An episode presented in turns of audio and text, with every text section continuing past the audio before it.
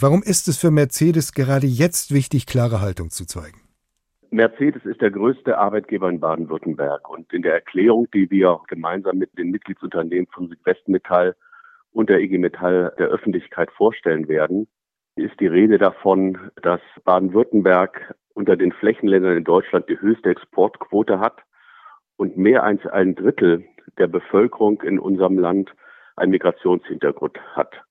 Und bei Mercedes arbeiten alleine 114.000 Menschen ungefähr in ganz Deutschland, die aus 121 Nationen kommen.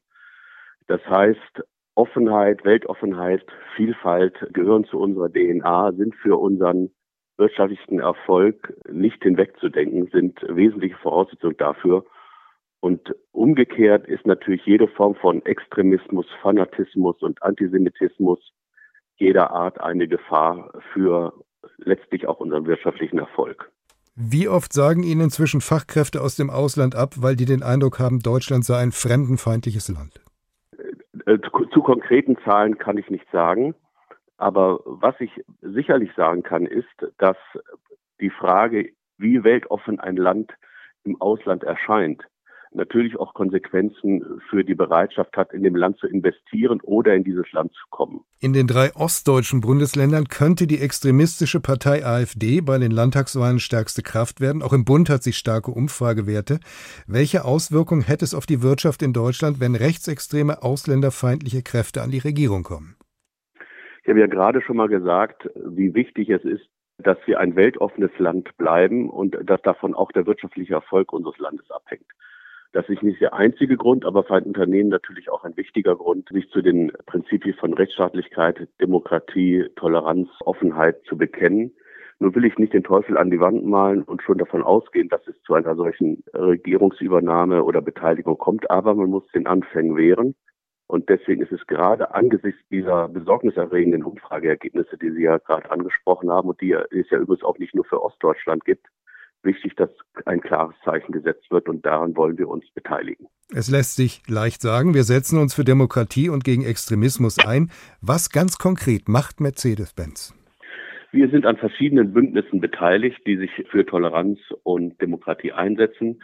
Eine Sache ist zum Beispiel, dass wir uns beteiligt haben im Freundeskreis Yad Vashem, wo es um die Erinnerung und die Aufarbeitung des nationalsozialistischen Antisemitismus und des Holocaust geht.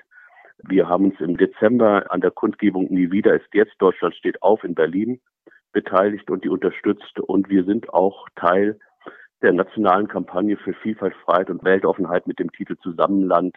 Vielfalt macht uns stark. Es gibt in der Automobilbranche ja auch diesen Verein Zentrum, der sich selbst als Gewerkschaft bezeichnet. Der pflegt Kontakte zur AfD und ist mit neurechten Gruppen vernetzt. Auch in ihrem Werk in Untertürkheim stellt der Verein einige Betriebsräte. Wie gehen Sie damit um? Es ist richtig, dass es in einem Unternehmen wie äh, dem von Mercedes-Benz mit einer so hohen Anzahl an Beschäftigten auch frühere oder aktive Mitglieder der AfD geben kann.